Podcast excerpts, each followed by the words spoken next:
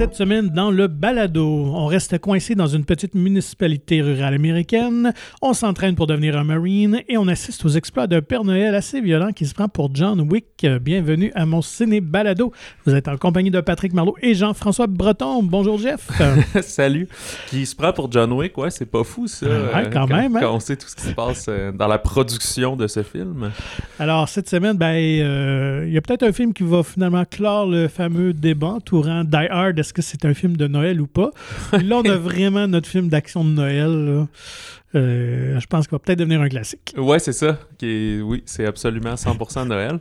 Euh, mais avant, mais avant, quelques, quelques nouvelles actualités et surtout une déferlance de bande-annonce. Oui, grosse semaine pour euh, des, des, gros films importants. Savais-tu que, moi j'aime ça, c'est très d'actualité, le film 23 décembre a été retenu, il va être présenté au Festival de la comédie d'Alpes d'Huez. Mm-hmm. on en parle à l'occasion. Il y avait, la dernière fois, c'était le film de Ken Scott, oui. Au revoir le bonheur, qui avait gagné un prix d'interprétation mhm. pour Oui, c'était bien distingué, effectivement. C'est ça, pour l'ensemble de la performance, l'ensemble du casting. Euh, fait que, bref, on va avoir la participation du film 23 décembre, mais ce qui est coquin, c'est que c'est l'actrice française euh, Karine Viard qui est présidente, mais Antoine Bertrand est parmi le jury ah cette année. fait que je sais pas s'il va y avoir un petit peu de favoritisme mhm. pour le, film québécois qui se présente là. C'est un des, des grands festival juste de, de comédie, de comédie euh, dans la francophonie, euh, finalement. Mhm. Euh, c'est ça pour ça. T'as-tu autre ouais, chose? Deux trucs, moi, cette semaine. dans les propositions de, de reprise de films qui pourraient être assez intéressants à voir. évidemment, il y a le classique de John Carpenter, Escape from New York, euh, qui serait repris par euh, le duo euh, Matt Bettinini, Holpin et Tyler Gillette, qui ont reparti la franchise Scream. Oui, OK. Donc, l'an dernier avec le Scream 5 et qui vont également réaliser le prochain qui, sort, qui sortira au printemps 2023. Donc, ils voudraient faire une reprise de, ce film-là cultissime qui mettait en vedette Kurt Russell. Et la nouvelle intéressante, en fait, c'est que ce serait le fils de Kurt Russell, Wyatt, euh, qui est comédien, qui reprendrait donc le rôle de Snake Plissken. OK. Donc, euh, à suivre. Je ne sais pas s'ils vont avoir le financement, mais euh, en tout cas, John Carpenter semble revenir à la mode avec la reprise de Halloween. Je pense qu'il y a Christine en préparation et tout ah, ça. Ouais, donc, ouais. Puis, mais je, je, sais pas, Wyatt Russell, tu sais, je l'ai vu dans, dans, quelques trucs, surtout, moi je me souviens dans Goon 2, là, mais parce que c'est un joueur de hockey, effectivement. Oui, c'est ça, il, a joué euh, longtemps. Il était venu à Québec au, tournoi, puis oui à l'époque, je me souviens, oui. euh, ben, C'est lui qui incarne, euh, je ne dirais pas le Captain America, mais en tout cas, c'est lui qui avait repris euh, le bouclier dans la série Falcon et Walter Soldier. Donc, mais, mais je ne trouve pas qu'il ressemble tant que ça. Ben, il, il doit avoir des traits, des airs de famille, mais c'est pas comme une copie conforme qu'on pourrait dire il a juste à le jouer quand il était jeune, puis c'est comme c'est pas des jumeaux, c'est le père aussi. Là. Mais euh, pour le pour l'ensemble du, du, de, de l'aura autour. Pour le côté marketing, oui, ça, voilà, ça se passe bien. Euh, sinon, euh, autre projet qui a vraiment piqué ma curiosité, euh, parce que je suis un grand fan de Bruce Lee. L'an prochain, on fête d'ailleurs les, les, les, 50 ans de son décès tragique, survenu à l'âge de 32 ans. Et là, c'est Ang Lee, quand même, qui nous avait donné l'excellent film d'Arts martiaux Tigre et Dragon, qui euh, ferait une biopic donc, euh, sur Bruce Lee. Et c'est son fils, Mason, qui va incarner Bruce Lee. Alors, Mason Lee est quand même un acteur. Je suis allé voir un peu. C'est ça, le fils de Ang Lee. oui, et comme l'autre fois, je t'ai dit, le fils de, Bruce Lee, ben non, il est mort, lui, tragiquement aussi. Ben oui, c'était lui qui, pendant le tournage de, de Crow, justement. Donc, tout mère Brandon Lee serait trop âgé aujourd'hui. Euh, donc, Mason Lee a, 32 ans, donc l'âge auquel avait Bruce lorsqu'il est décédé. mais ça, j'allais dire, donc Mason Lee a quand même pas une grande fiche d'acteurs euh, très garnis, mais euh, surtout connu de ce que j'ai pu voir. Je pense que le film le plus populaire, c'est un petit rôle dans The Hangover 2 qui remonte déjà à une dizaine d'années. Euh, donc, mais bon, vu que c'est Ang Lee quand même qui nous a habitués quand même à des films là, ben, toujours réussi, c'est toujours intéressant ce qu'il fait, qui n'a pas toujours nécessairement le succès commercial que, que Tigre Dragon avait eu à l'époque, mais bien hâte de voir ce qu'il va faire. Ouais, par contre, euh, il n'y en a pas déjà eu un, ouais, ben Enter the Dragon ou quelque chose comme ça. C'était Dragon, en fait, de Bruce Lee Story en 95, euh, qui mettait en vedette Jason Scott Lee. Donc, euh, je sais pas pourquoi. Il y a tout un hasard. Euh, donc, ouais, c'est ça qui était, euh, qui était correct, mais il y avait un côté très romancé, je dirais, là, pour quand même, quand même connaître un peu la vie de, de Bruce Lee. là. Je l'ai juste vu étant très jeune, donc justement 95, 96, euh, j'avais comme 10 ans, puis c'est très flou, mais je me souviens d'une passe avec plein de couteaux. Je me souviens juste qu'ils se bagarraient dans la rue. Ouais, tout. Ben- mais moi, je savais pas que c'était l'histoire de, De Bruce Lee, que-. Ouais, c'est ça, je pensais que c'était une histoire euh, inventée euh, de ce film-là. Ben oui, parce que en fait, c'est ça, Bruce Lee était, euh, faisait du trouble à Hong Kong finalement quand il était jeune, puis euh, ses parents l'ont envoyé chez un oncle à San Francisco. Mais il s'est jamais complètement senti américain ni chinois, il était comme un peu dans un no man's land, pas accepté par les deux. Fait qu'il y a quand même une histoire là, assez intéressante derrière tout ça, là, derrière quand même là, la, la personnalité euh, de vedette de, de film de, de Kung Fu. Donc, euh, on n'a pas de date de sortie ni de tournage annoncé, mais euh, j'imagine que ça va être bientôt. Est-ce que c'était, excuse, le scénario est déjà prêt? Oui, le scénario. D'ailleurs, euh, écoute, me- c'est quand même quelqu'un d'une bonne pointure. Il a fait quelques films là, euh, à Oscar et tout ça. Non, non. non, c'est.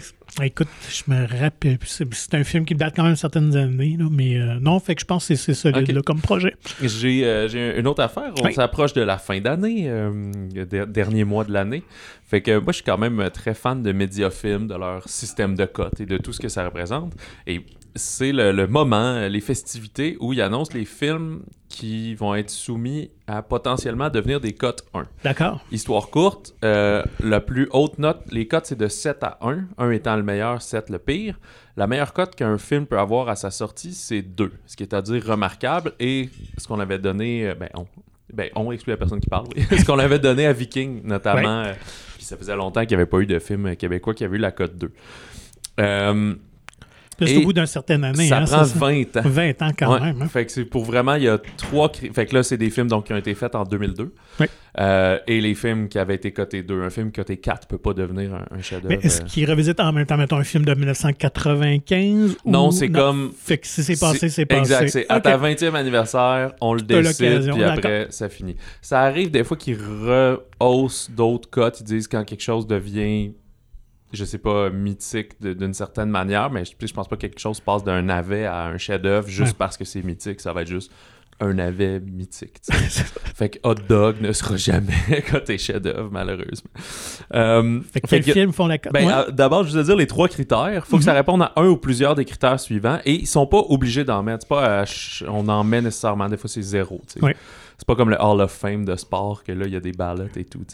Euh, ça doit être une œuvre pionnière sur le plan narratif, esthétique et technique. Mhm. Ça doit être une œuvre forte dans un genre cinématographique ou un mouvement artistique, donc euh, c'est ça, un genre très spécial, ou être l'œuvre marquante d'un maître incontesté du cinéma. Alors, cette année, on a Le Fils des Frères Dardenne, Mhm. que j'ai jamais vu. En fait, je n'ai pas vu tant que ça dans tout ça. Gangs of New York de Scorsese. Mhm. Heroes de Yimou Zhang, justement, qui mettait en vedette Jet Li. Euh, Far From Heaven, Loin du Paradis de Todd Haynes, avec, euh, j'oublie son nom, euh, la comédienne rousse. Oui, Oui. oui c'est ça. Elle, merci à la maison. Parle avec elle, Hable con Ella de Pedro Almodovar. Le Seigneur des Anneaux, les deux tours de Peter Oh. Jackson. Ça serait quand même surprenant, un film Mm. en plein milieu de même. Et Cité de Dieu de Fernando euh, Mhm. Meirelles. Penses-tu qu'il y en a un qui deviendrait euh, un ou plusieurs là-dedans? Tu sais, je pense pas que Gangs of New York est le film Mm, non. fort de Scorsese. Moi non plus. Euh, les- le fils des Dardennes, je l'ai pas assez vu, mais je sais que ça, c'est quand même des réalisateurs emblématiques. Ouais, très chouchou euh, de la critique. Euh, Heroes, Mais- je, me souviens même C'est pas un film si d'arts martiaux, Ouais. mais tu sais, Mais est-ce que dans son genre, c'est- il se démarquerait tant que ça? ben, tu sais déjà qu'une cote 2, c'est c'est très très bien. Ouais, c'est là. ça. Fait que- Est-ce que c'est un chef-d'œuvre absolu? Moi, je ne le mettrais pas. Mais déjà, l'idée du temps pour déterminer si c'est un chef-d'œuvre, Ouais, je trouve ça très Mm. euh, réfléchi, justement, de dire, OK, est-ce qu'on en parle encore ou c'est juste très bon, mais c'est ça? Fait qu'avec juste avec cette perspective-là, tu sais, comme Le Seigneur des Anneaux, l'ensemble est iconique, mais des Chaque fois, c'est souvent le, individuellement, peut-être pas. Non, c'est ça. Ou des fois, c'est le dernier qui récolte tous les honneurs en disant, ben, que c'est ce qui est arrivé quand il avait gagné tous ses Oscars et ce qu'on espère qu'il arrivera avec Denis Villeneuve et Dune euh, 2. Même si mon préféré demeure de Two Towers, par exemple. Euh, Entre les trois, là, moi, c'est celui que j'avais plus Ouais, j'ai même de la misère à me souvenir qu'est-ce qui se passe dans quoi. Mais, Almodovar, je n'ai vu quelques-uns, mais j'ai pas vu parler avec elle. Et euh, Cité de Dieu, ça pourrait peut-être. Peut-être. Vraiment. Mais- euh, Mais a priori, comme ça, je mets un petit 2 qu'il n'y en aura pas. Mais je vais peut-être me tromper. Quand est-ce qu'on va savoir le, le résultat? Euh, ils l'ont pas Ok. annoncé, je sais pas. euh, J'imagine qu'ils se donnent le temps des fêtes pour y réfléchir. euh, probablement qu'en janvier, euh, Ouais, quelque part, ça va être annoncé. Euh, ben, on peut euh, s'attaquer à justement cette, cette rasade de Oui. bande-annonce. Moi, je les ai déferlante hier. je les ai c'était par impressionnant. ordre de sortie. D'accord, ben allons-y comme ça. Des, le Super Mario Brothers Movie qui a sorti. On avait parlé, il y avait un teaser. il y a- Ben, Est-ce qu'on commence avec même un avant? Ah, ben, j'ai peut-être euh, loupé un, vas-y. Cocaine Bear. Ah, ben oui, excuse-moi. On en a parlé en plus quand il est sorti et tout, mais Ouais. quand j'ai refait ma liste tantôt, j'ai complètement oublié. Ok, vas-y. Écoute, euh, ben, une prémisse assez loufoque où euh, un ours euh, sauvage tombe sur des paquets de cocaïne qui a été euh, lancé d'un avion Ouais. et finalement va en égurgiter et il va avoir un buzz incroyable. Dans le film, il s'en va sur une espèce de, ça, de cavale meurtrière. Et c'est inspiré d'une histoire vraie. Bon, finalement, dans la vraie vie, l'ours est juste été trouvé mort trois mois plus tard, près de, des paquets et tout ça. D'ailleurs, on peut le voir, hein, il est affiché, l'ours, euh, dans le. euh, au le Kentucky Fun Mall à Lexington, dans l'État Dans de un Kentucky. centre d'achat, Ouais. c'est tellement humiliant.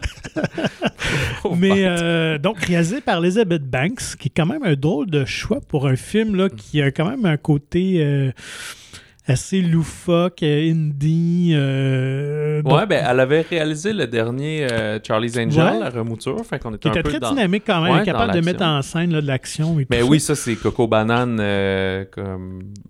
C'est ça, là, le monde qui grimpe dans les arbres, puis il y a un ours, ours en CGI, là, que Oui. je dois dire, là.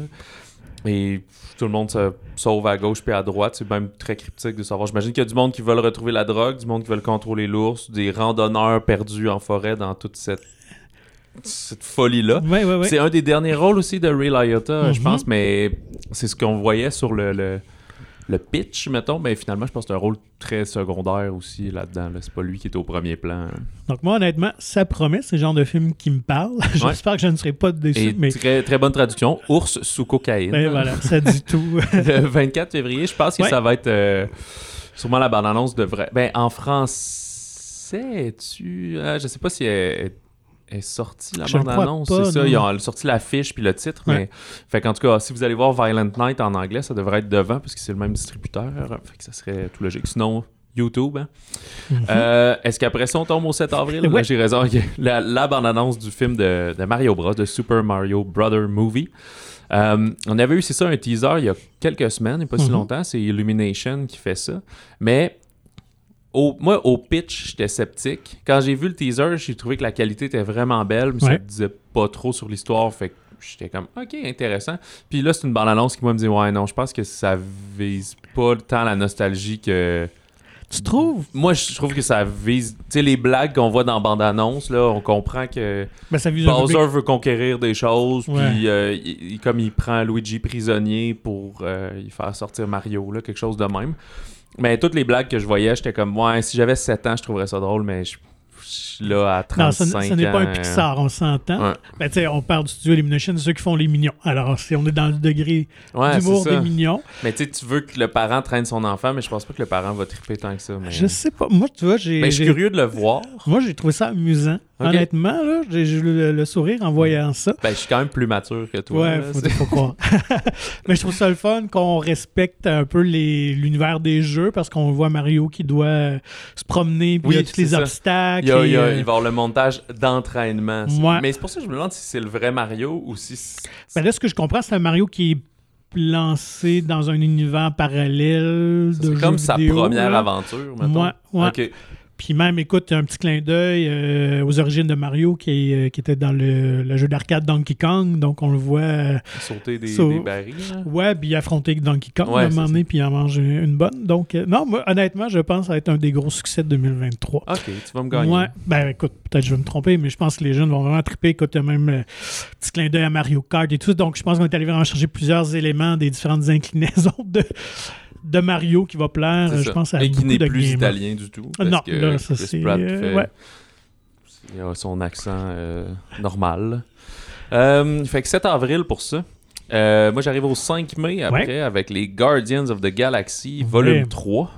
Euh, ouais, c'est ça. Je pense qu'il y avait une convention au Brésil, puis Disney a. Hier, euh, ouais, jeudi, donc Jeudi. on a lancé euh, ben, deux gros bandes annonces là, de, oui, donc Guardians of the Galaxy Volume 3.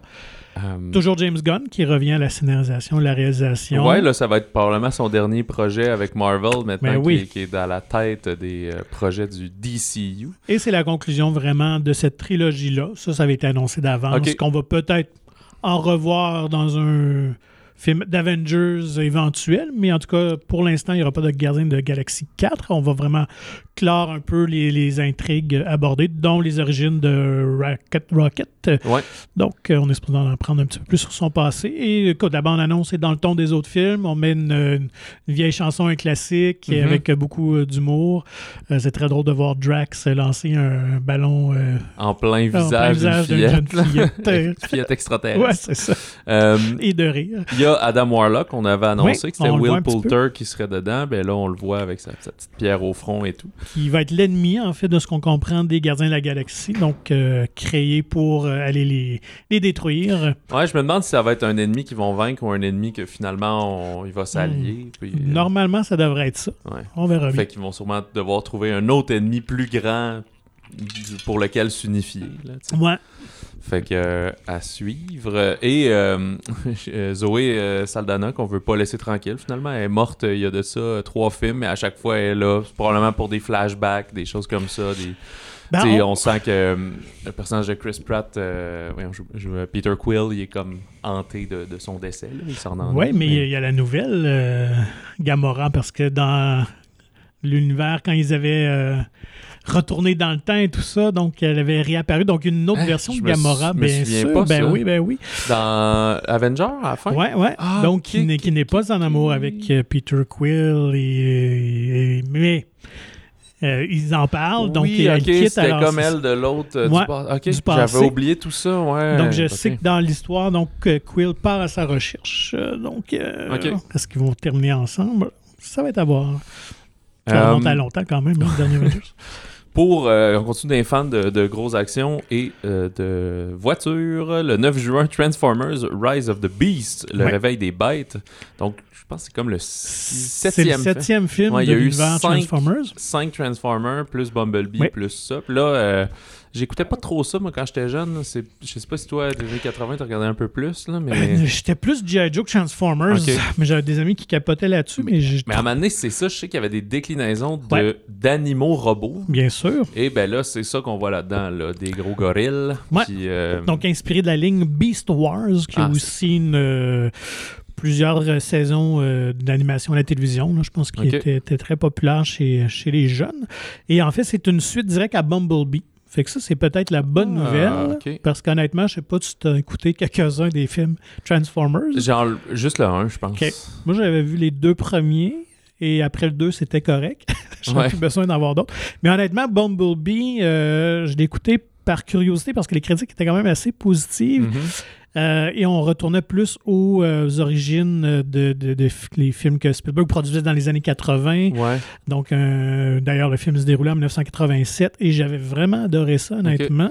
Et donc là, euh, donc on poursuit cette lignée-là parce que dans la bande-annonce, on peut voir justement le vieux look d'Optimus Prime et non le look revampé euh, des films qui avaient quand même fait jaser Ok, certains fans. celui-là aussi se passe dans En le... 1994. Ah. Ouais. C'est Anthony Ramos, euh, Ramos pardon, qu'on va suivre surtout, lui qui était dans euh, In the Heights, la comédie euh, musicale.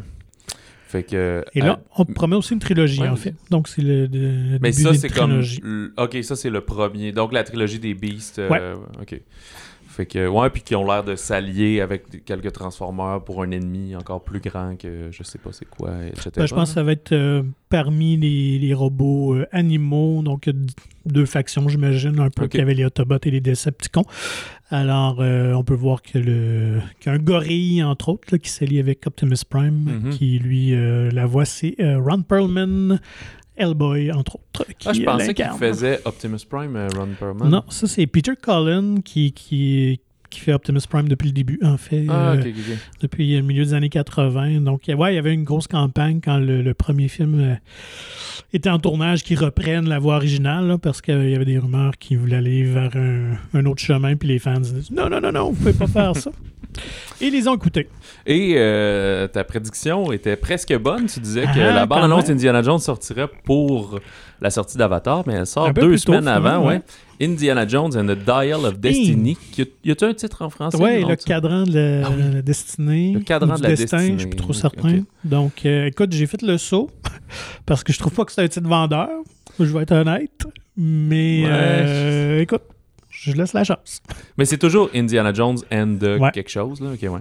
Puis, euh, qu'est-ce que tu penses de la bande-annonce? Qu'est-ce qui se passe? On est moins dans l'espace que euh, le, le pitch qu'on parlait la semaine dernière. Ouais, ben, heureusement, là, ouais. heureusement, je voulais pas euh, Indy embarquer sur une, euh, une navette spatiale de la NASA. Écoute, euh, il y a beaucoup de choses qui se passent en même temps. On n'apprend pas grand-chose. Fait que le Mais moi, ton a de l'air intéressant, honnêtement. Mais je trouve que c'est ce qui fait que c'est une bonne bande-annonce. Ouais. C'est qu'ils ont dit, regarde, Indiana Jones est là, les, euh, c'est James Mangold aux commandes, mais ça a l'air de comme les autres, comme les bons films. Ouais. puis, euh, c'est une bande-annonce de comme 1 minute 45, là, puis ça, c'est bravo. Là. On tombe souvent dans le 2 minutes 35. Puis... Et on retrouve donc son ami euh, Salah, qui était dans le premier et le troisième film, euh, joué par John Rhys Davis. Et on comprend qu'il y a un élément de nostalgie où Indiana Jones a comme peut-être délaissé son côté un peu euh, archéologue, aventurier, juste professeur, mais qui finalement va re- revenir un peu euh, à, ses, ses premiers amours ou exploits. J'ai bien aimé la petite blague de la fin où on fait un petit clin d'œil euh, à la fameuse séquence de à côté de Raiders of l'avion. Dallas. Stark. Non, quand il sort son fouet, là, puis euh, tous les gens sortent leurs fusils. Tu sais, dans le premier film, là, il y avait le gros guerrier euh, avec ses, ses sabres, puis là, Indiana Jones fait juste sortir Oui, son, ça, son fusil pour ouais, le ouais. tirer. Là, c'est lui qui, avec son fouet, qui fait des... Ah, je pensais que c'était grosses dans, le. Ah, ben c'est ça, ben. je- Ah, ok, ouais. J'ai mêlé. C'est après qu'il se retrouve à se batailler contre un avion, puis euh, oui, oui, c'est ça, vraiment la toute, toute là, fin. Là, il ouais, est comme dans un espèce de resto. Là. C'est ça. Puis là, tous les, les gens sortent leur pistolet, puis là, whoop, réalisent qu'il est dans le trouble. Euh, et je dois avouer qu'on a vu une image où on voit un Indiana Jones euh, rajeuni euh, digitalement. Donc, et euh, honnêtement, ça a bien passé. Je sais que Industrial Light and Magic, la Société des visuels, ont développé de nouveaux logiciels, programmes pour encore pousser la technologie plus loin. Et je dois avouer que c'est assez convaincant, même troublant. Fait que euh, j'ai hâte de voir. Tant Mm. mieux. Le 30 juin pour ça. Fait Yes, yes, yes. être un gros été de cinéma et de blockbuster et de suite et de nostalgie. Euh, les nouveautés de la semaine, euh, veux-tu commencer par le film québécois? Ben ou- oui, allons-y donc. euh, Au nord d'Albanie de Marianne Farley. Oui, avec euh, Céline Bonnier, Zeneb Blanchet, Kelly Depot et Rick Roberts, un peu moins connu ici. Euh, c'est un film euh, bilingue, donc euh, mi-anglais, mi-français, parce qu'on va suivre la famille de, de Céline Bonnier, la famille de Annie, qui s'enfuit précipitamment de Montréal en voiture pour aller vers, avec sa, son adolescente et son plus jeune enfant. elle, elle doit avoir quoi, mettons 14 ans, puis lui peut-être plus un 9 ans, quelque chose comme Ouais, ça, quelque chose 9 comme ans. Euh, parce qu'on comprend que sa fille a été impliquée dans quelque chose d'assez tragique, fait qu'il décide de, sauver, d'aller en fait en Floride pour rejoindre le père euh, biologique de Sarah, justement, de sa jeune fille. Euh, sauf que malheureusement, ils vont être victimes d'une panne, d'un gros bris mécanique euh, en route, euh, un peu aux États-Unis, dans le coin des Adirondacks, dans Ouais. un- vraiment un petit village là, perdu. Là, C'est à que genre- 87 pour ceux qui vont à New York. genre l'endroit où il y a un magasin général puis un motel, c'est pas mal ça. Puis le bar du village est probablement au motel. Sauf que là, on est genre le vendredi, euh, le- le- ça ferme, le garagiste qui vient les euh, remorquer, il dit ben là, je vais commander votre pièce, ça a l'air d'être, je me souviens, c'est quoi, genre la, la- la- la transmission, là, quelque chose Mhm. d'assez majeur sur la voiture. Fait qu'il dit, ça va prendre une coupe de jours, vous allez être quand même coincé ici. Fait que là, ils vont se retrouver à se lier. ben, je sais pas se lier d'amitié, mais être en relation, si on veut, avec le garagiste, que lui aussi a une, une- une situation difficile avec son adolescente. Euh, on va voir sa famille qui gravite autour euh, dans un, échange anglais-français de dialogue à, savoir finalement qu'est-ce qu'exactement il s'est passé avec cette famille-là et aussi avec la famille du garagiste et euh, essayer de s'unifier pour affronter euh, leur destin. Et voilà, donc c'est vraiment un film euh, de performance. Les comédiens euh, sont vraiment tous, euh, tous excellents. J'ai vraiment aimé la chimie entre Céline Bonnier et Zénep Blanchet. Je trouve que formaient vraiment un duo mère-fille très, très crédible. On est dans le drame quand même. Il faut souligner que le ton, c'est quand même assez, assez sérieux tout le long. Là. Ouais. Moi, j'ai quand même beaucoup apprécié. Je dirais faut passer quand même, là, peut-être pour les plus aguerris. Il y a quelques. Comment dire ça? Euh, Quelques. Je dirais pas grossièreté, mais en tout cas quelques. Mais pas des raccourcis ou. euh? Ouais, scénaristique, ou en tout cas euh, im- improbabilité scénaristique, Ouais, disons ça. comme ça.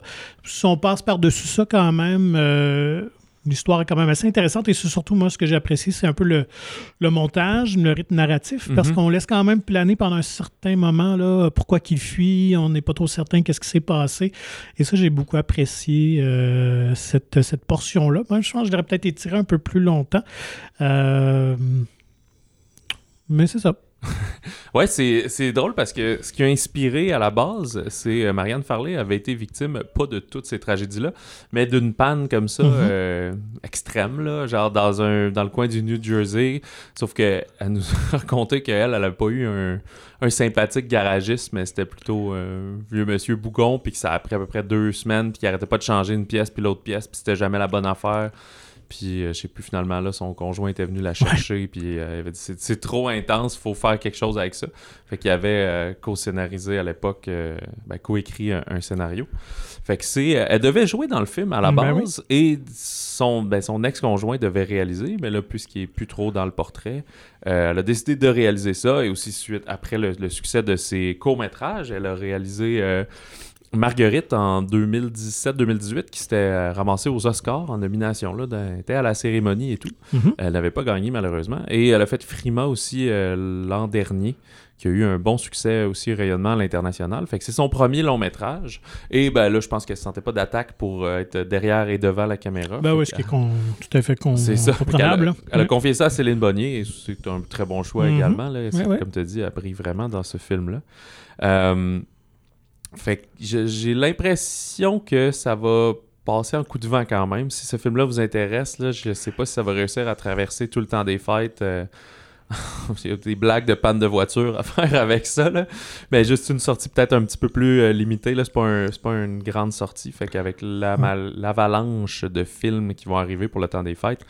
Euh, Faut pas tarder, Ouais, c'est ça. J'irai le voir dans les deux, trois prochaines semaines. Je crois pas que ça va être encore à l'affiche euh, au temps des fêtes. Je dois avouer qu'il y a une belle euh, direction artistique aussi parce qu'elle nous confie que finalement le film n'a jamais été tourné aux États-Unis. Non, effectivement, Alors, là, ça, ça, ça a été tourné au, au cœur de la pandémie. Là. Ouais. C'était pas, je pensais que ça avait été tourné, ça se passe à l'automne, donc pas évidemment il y a deux mois, mais automne 2021. Mais non, c'est vraiment automne 2020. Ouais. Fait que, euh, où il devait minuter toute les- la proximité entre les gens et tout. Puis, mais je trouve pas que ça paraît du tout dans le film. Justement, je pensais que ça avait été tourné l'an dernier, tout simplement. Fait que tu disais, excuse que. Euh, tu parlais de la direction photo. euh, Ah non, ben plus artistique, où je dirais qu'ils ont bien recréé. On a vraiment l'impression euh, d'être euh, dans le nord de, de New York, là, vraiment. Sais, même une portion de la 87, euh, j'étais certain au moins qu'ils étaient arrêtés là dans une vraie halte routière, mais non, finalement, ils ont truqué ça aussi. Donc, c'est ça. quand même bien, bien réussi. Donc, Marianne Farley, quand même, on doit souligner peut-être si le, le film contient un peu de faiblesse au niveau du scénario. Pour le reste, quand même, euh, elle a un grand talent de direction d'actrice et de, cinéaste aussi. C'est bien raconter une histoire. Donc, j'ai bien hâte de voir euh, ce qu'elle va pondre comme suite. Exactement. Euh, tantôt, tu parlais de la magie de Noël avec Die. Est-ce un film de Noël ou pas? Mais euh, Violent Night, ou au Québec, Aux Violentes Nuits, là, en référence à, à la chanson Ben oui. de Tommy Wirkola, eh bien, c'est définitivement un film de Noël, mais pas celui à écouter en famille le- au petit matin, je pense. Effectivement. Tommy euh, Wirkola, qui euh, il avait offert les films Dead Snow, c'est c'est un Norvégien, je Ouais, pense, de mémoire. Ouais. Puis il avait fait aussi le Hansel et Gretel Witch Hunter avec Jeremy Renner, puis comment ça s'appelle, j'ai oublié, une actrice anglaise. Gemma Arterton, pardon. Euh, au scénario, on a Pat Casey et Josh Miller qui ont entre autres écrit les deux films de Sonic. Ben oui, c'est tout un changement de, de ton ouais, voilà. Et euh, c'est produit par 87 North, qui est la, la compagnie de David Leitch, qui, lui, a aussi à son actif là, John Wick, donc euh, Mhm. le, le référent que tu faisais tantôt, mais euh, Atomic Blonde. Mais depuis 87 North, ça, ça- cette compagnie-là, c'est pas eux qui produisent les John Wick, mais en fait euh, Nobody, Kate, Bullet Train et Violent Night. Fait que ça, ça donne comédie d'action, exactement. Si vous avez vu Bullet Train, ben, c'est semblable, mais c'est Noël.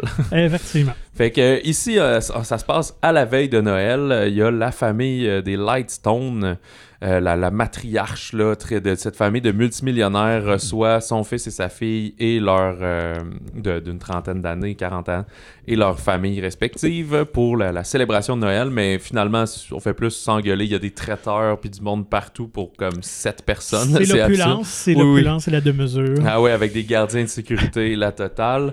Euh, puis très vite, ça, on sent que ça va plus s'envenimer, puis parler de règlement de compte, puis de, de qui va prendre la succession de la famille, de, de la compagnie familiale, etc. Mais euh, un, un gros braquage va avoir euh, lieu parce que il paraît qu'il y aurait 300 millions de dollars de cachés euh, dans le sous-sol de la maison, dans un coffre-fort. Euh, sauf que c'est au même moment où le Père Noël, mais le vrai Père Noël, pas, pas une imitation, qui est quand même un homme rendu alcoolique et assez déprimé, qui même lui se dit bah, c'est peut-être mon dernier Noël, les enfants veulent juste du, du- de l'argent puis des jeux vidéo, puis ils veulent consommer plus. Puis Très désabusé. C'est ça. Sauf que la petite fille, euh, il va une petite fille dans cette maison-là qui va communiquer avec lui et ça va lui redonner la, espoir en Noël et il va aller ben, casser la gueule de tout le monde jusqu'à ce que tout le monde, euh, jusqu'à ce que les bons soient sains et saufs. Effectivement. Et euh, si euh, moi, par exemple, j'ai grandi avec. Euh, Home Alone, j'ai oublié comment ça Mhm. s'appelle. euh, Maman, j'ai raté l'avion, Ouais. c'est ça? Euh, où on, par après, on dit, ouais, ces gars-là, il y aurait eu des commotions cérébrales puis ils seraient morts, alors que là, c'était juste drôle quand tu déboulais un escalier dans la glace. Ici, on met ça un petit peu plus euh, réaliste. C'est sanglant. On se gêne pas pour euh, tuer. Oui, non, tout Oui, à fait. c'est permis de tuer. Et j'ai skippé vite le, le- le casting, mais David Harbour, qui joue notre Père Noël, lui qu'on a vu surtout dans euh, Stranger Things. Stranger Ben Things, oui, voilà, le sheriff Hopper. Hopper, et John Leguizamo, qui est euh, le chef de cette gang de méchants, euh, qui est dans deux films, Luigi. l'ancien Luigi, et qui est dans The Menu actuellement au cinéma. Oui, tout à fait. Il est partout. Et euh, Moi, je bah, c'est pas mal le plus connu, mais il y a Beverly D'Angelo, Ben oui. qui est la, la mère de la famille Gris. C'est Gris. Griswold. Griswold. Hélène Griswold. Dans Donc, le sapin à des boules. euh, entre autres, bien sûr. Donc, on retrouve euh, Mais c'est elle qui est la vieille. euh, Malcolm la vieille chipie, Ouais, là, ouais, c'est ça. Donc, moi, je pourrais résumer ça sommairement. C'est un excellent mash-up de John Wick, Die Hard, Home Alone, puis Miracle de la 34e rue. C'est à peu près ça, Violent Night. fait que vous retrouvez tout ça Ouais. dans l'emballage, euh, qui, euh, honnêtement, qui, qui est très satisfaisant. Euh, J'espérais être diverti et, écoute, c'est jouissif du début à la fin. là, quand tu vois le Père Noël, dès le départ, vomir du haut de son traîneau Oui, sur le visage ça. de quelqu'un, ça met le ton. Ouais, c'est ça. Il est très désabusé. Il commence son, son chiffre de Père Noël en prenant 3-4 pintes au là. J'ai ouais c'est ça j'ai pas je, comprends exactement le genre de cette comédie d'action. Moi je j'arrive pas à pointer c'est quoi exactement mais il me manquait un petit oomph là juste un petit wow mais j'ai j'ai apprécié ça j'ai aimé ça je sais pas si ça va arriver à être iconique Mhm. mais euh, tous ceux qui sont fans de ce genre-là, on compare beaucoup à John Wick, mais John Wick est pas aussi comique. Là. Ici, c'est vraiment, Ouais. ça se veut drôle, C'est plus mais au avec des, des- séquences d'action C'est réalistes. ça, ouais. J'ai bien aimé, il y a un petit clin d'œil vraiment à Home Alone à m'amener des booby traps euh, mortels, là, Ouais, ouais, ouais. à ce moment-là, qui font vraiment mal. Euh, je trouve peut-être que c'est ça, j'arrive pas à dire quoi exactement, mais il y a peut-être un petit 5-6 minutes un peu trop long. Il fait 1h52, puis je pense que c'est le genre de film qui aurait dû faire 1h45 juste pour être un petit peu Ça, plus je suis d'accord avec toi. ouais. Il y a quelques petites longueurs par moment ou peut-être une surenchère là, de, de tuage là, qui aurait Ouais, peut-être. euh, Une séquence dans une grange qui est comme euh, Un peu long. longue, là. Ouais. c'est ça surtout que c'est comme il y avait pas l'air d'être autant de méchants puis soudainement il y en a comme genre 22 là. C'est- ok.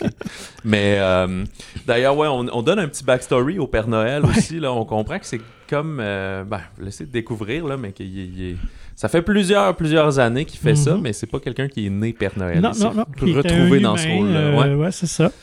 Euh, oui, puis euh, écoute, ce que j'aime, c'est qu'on respecte vraiment les codes des films de Noël, parce qu'on a des moments cute, on a la musique de Noël et tout ça, euh, juxtaposé avec souvent des scènes assez graphiques Ouais. de violence. C'est assez, assez déroutant.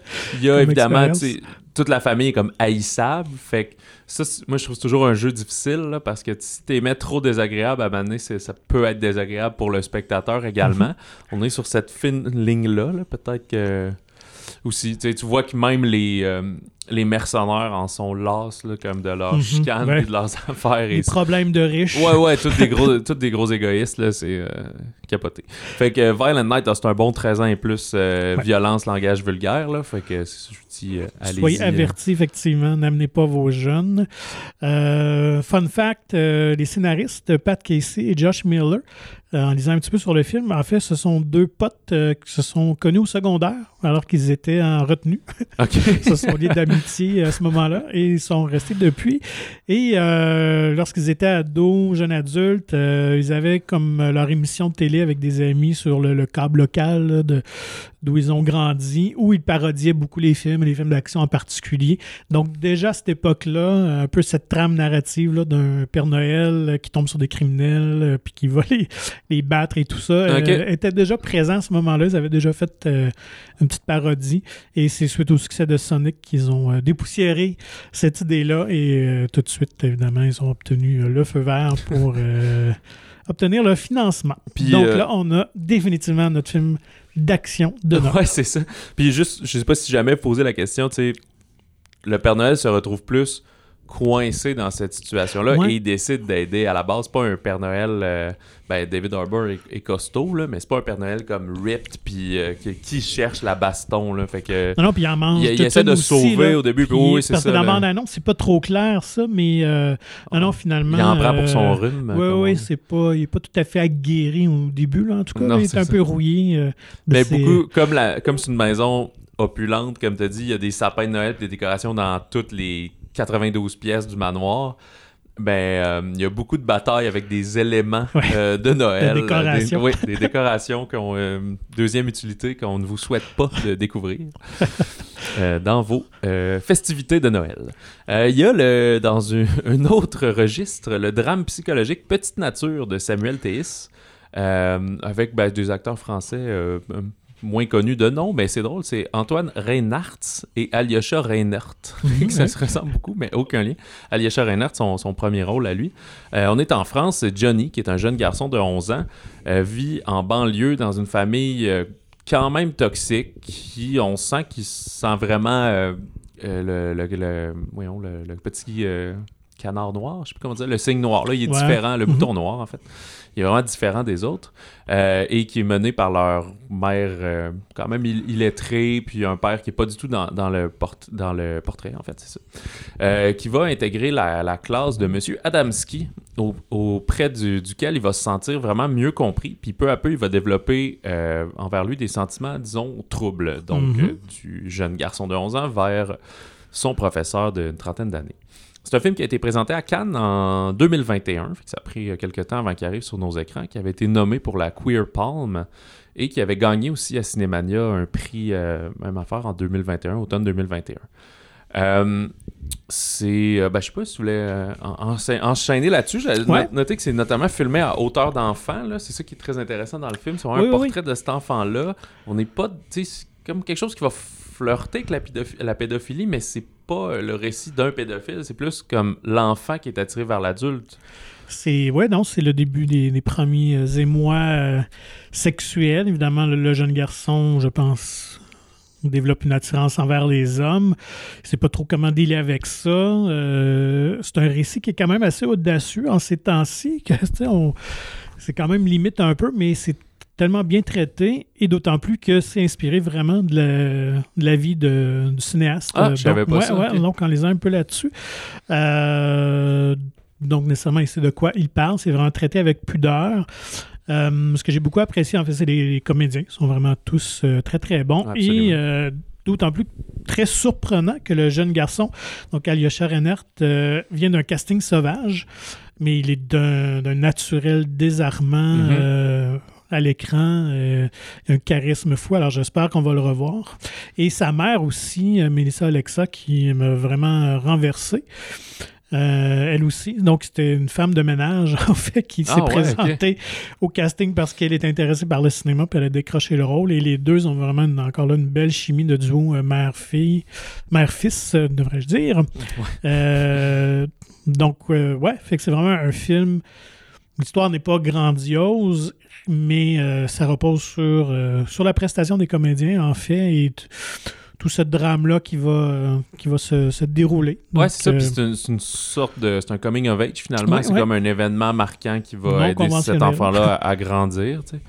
Puis euh, le prof aussi, qui est, tu sais, on voit le dévouement de l'enseignant à dire, c'est ça. Il y a, il y a une scène euh, où justement il raconte que tu sais, chaque année, on essaie de faire croire que ça paraît pas, mais c'est pas vrai. Il y a des enfants, on a un peu des chouchous, il y a des enfants qui nous touchent plus, qu'on Mhm. souhaite qu'ils aillent plus loin, que ben, il voit le potentiel en plus, c'est ça, puis, exact. euh, Puis il lui- voit qu'il vient d'une famille plus pauvre, fait qu'il donne un peu plus d'attention, mais là, ça, se- ça, Ça se joue revire contre lui. contre lui, finalement quand le comment le, cet enfant-là reçoit cette affection, lui qui peut-être n'en reçoit pas assez à la maison Ouais, finalement. puis je suis content non plus qu'on va pas dans le dans la tangente où là, il y a dénonciation, puis il y a tout le, Processus ou procès qu'il peut avoir, mais tu sais, on n'offre pas nécessairement de réponse. C'est sûr que le professeur rejette les avances, là, on s'en cache pas, mais euh, ses, ses intentions sont claires. Mais je trouve ça le fun qu'on laisse quand même le récit aller, puis on n'a pas de conclusion euh, tu sais, fermée, c'est très ouvert sur Mhm. la suite.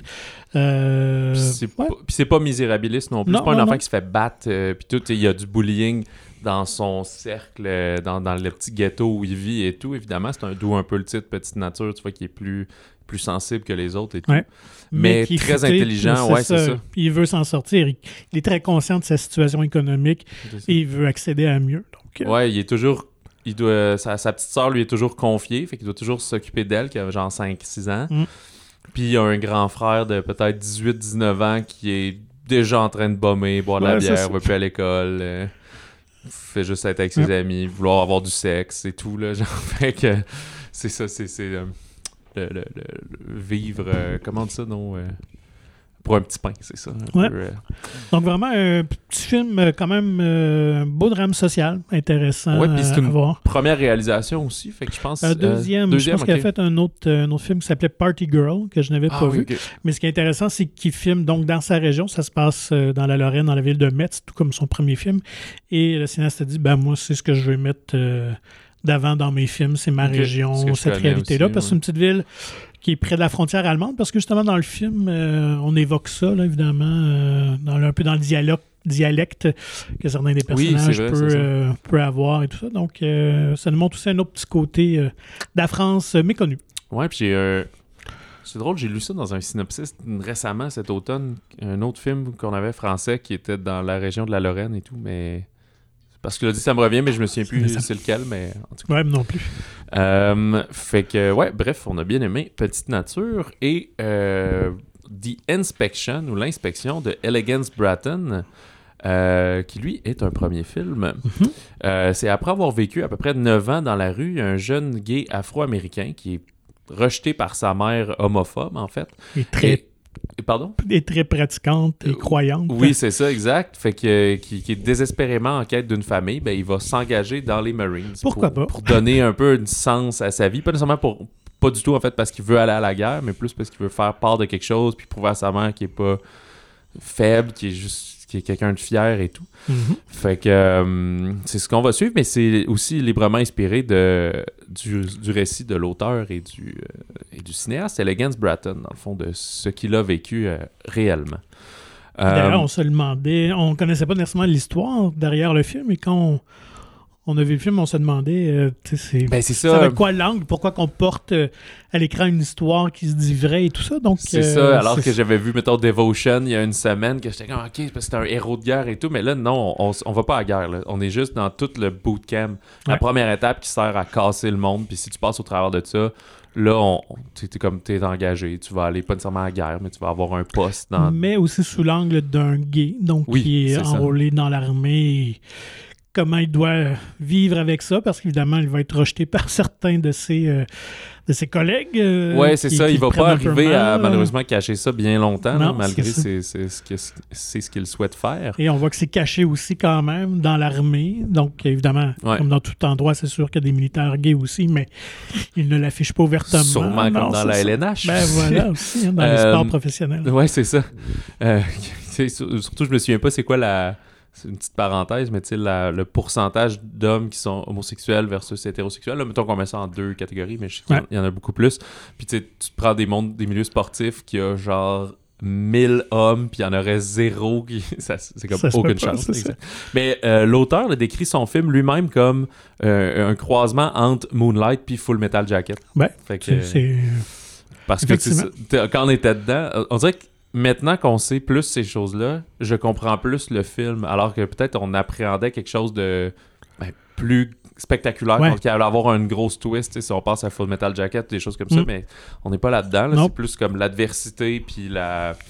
euh, la résilience dans le fond de, de ce garçon-là à, à poursuivre. tu sais. Mais comme Full Metal Jacket, on recrée bien euh, tout le processus d'entraînement Oui, oui, oui. euh, difficile. qui- Dans qui boîte, doivent- ouais, euh, c'est ça que les, ça, les puis militaires euh, doivent plus- subir. là. Tu sais, il y a du bullying entre eux pour euh, ben, lui parce qu'il est homosexuel, mais il y en a un autre parce qu'il est d'origine arabe, euh, il Ouais. y en a un autre parce qu'il est latino. Tout le monde, s- Il y en a un que son père était militaire, donc lui, nécessairement, il veut aussi Ouais, prouver qu'il a ça. sa place. tout le monde va être top dog un peu. Ouais. Il y en a qui veulent juste passer au travers, mais les autres, ils sentent le besoin de, de- de faire passer leur, leur, leur rage un peu. Et évidemment, Puis ils sont, le- les euh, chefs, les ben, caporales et tout aussi. eux autres, sont euh. victimes de leur harcèlement euh. Fait- assez intense. Mais c'est intéressant, c'est que, ou curieux, c'est que le, le- euh, le- on parle des Marines puis du, du corps militaire autant en positif qu'en négatif. Mhm. C'est pas juste de dire, hey, allez pas là, on, on vous humilie, parce que tu sens qu'il y a quand même une fratrie puis une force Ouais. qui va se créer éventuellement, des liens qui vont se nouer. Et ils ont une fierté réelle d'arriver, d'être promus. Euh, ce qui est quand même assez euh, intéressant quand on sait quand même que c'est un milieu là ça n'en cache pas qui peut être assez toxique quand même. Ouais, moi, ça, ça m'appelle pas Mais très non, brave de lui. Puis, tu sais, on, on va décrire aussi beaucoup, la- évidemment, la relation avec sa mère qui est aussi, je pense, un peu toxique. C'est que tu comprends qu'elle l'a. Est homophobe. Fait qu'elle l'a toujours aimé, puis au moment qu'elle a su qu'il était homosexuel, ben là, elle a de la misère, puis il faut qu'elle Mm. renie, puis elle est pas d'accord avec ses choix, entre guillemets. là. Mhm. Fait que euh, c'est un peu ça. Puis je- ça, j'aurais aimé ça qu'on explore davantage ça. On le voit Ouais. un peu au début, un peu à la fin, évidemment, pas quand il est tout au, au bootcamp.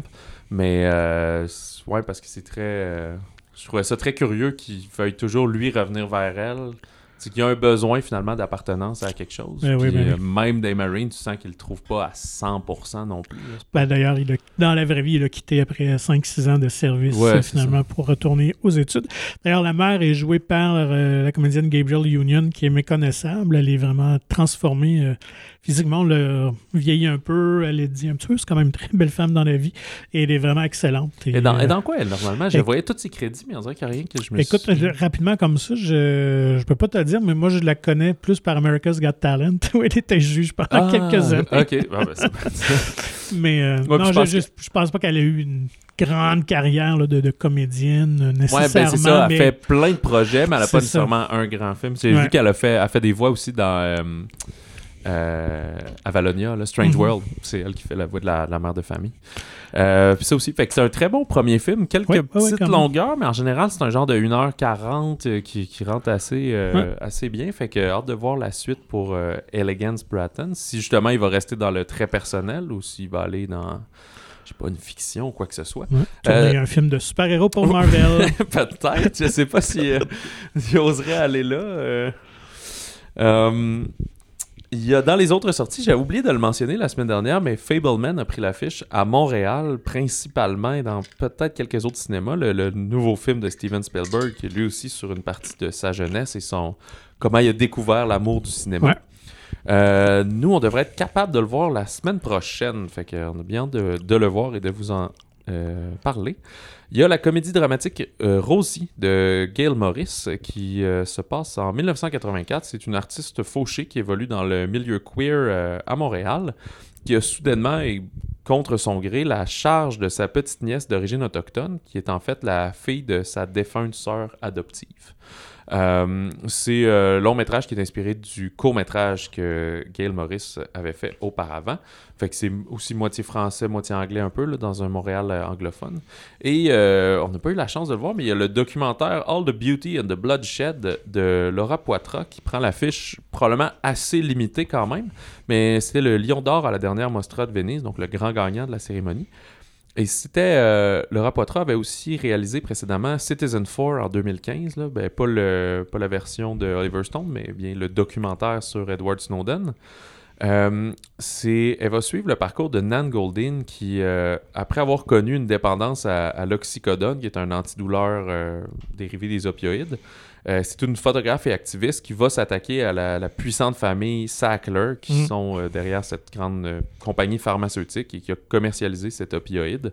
Fait que ça va être une alternance là, entre son travail d'artiste puis son militantisme, puis on sent qu'elle est affectée par euh, des douleurs passées. On parle du suicide de sa sœur, mais aussi le sida qui a, ravagé son cercle d'amis dans les années 80-90. Euh, fait que très bien coté partout où j'ai vu. Fait que si vous êtes fan de documentaires, c'est le genre qui devrait certainement, j'imagine, se retrouver aux Oscars dans, le meilleur documentaire à la fin de l'année. Euh, ça conclut l'épisode pour cette semaine, pour les nouveautés au cinéma. Euh, la semaine prochaine, ben, on va voir The Fableman, si tout va bien. Et il y a aussi Empire of Light de Sam Mendes qui devrait prendre l'affiche. Sam Mendes mm. fait toujours de, beaux, euh, très beaux films, assurément. Euh, les critiques mitigées jusqu'à présent. de voir si c'est un pétard mouillé ou si c'est vraiment un chef-d'œuvre, finalement. D'ici là, écrivez-nous au balado singulier et nous vous invitons à vous procurer gratuitement le magazine Mon Ciné qui est disponible en version numérique ou physique dans votre cinéma favori de la province du Québec. Visitez le monciné.ca pour plus d'informations. Sur ça, on vous souhaite une bonne semaine de cinéma du bon popcorn et euh, si vous croisez un Père Noël avec un sledgehammer, espérez d'être sur sa liste des gentils.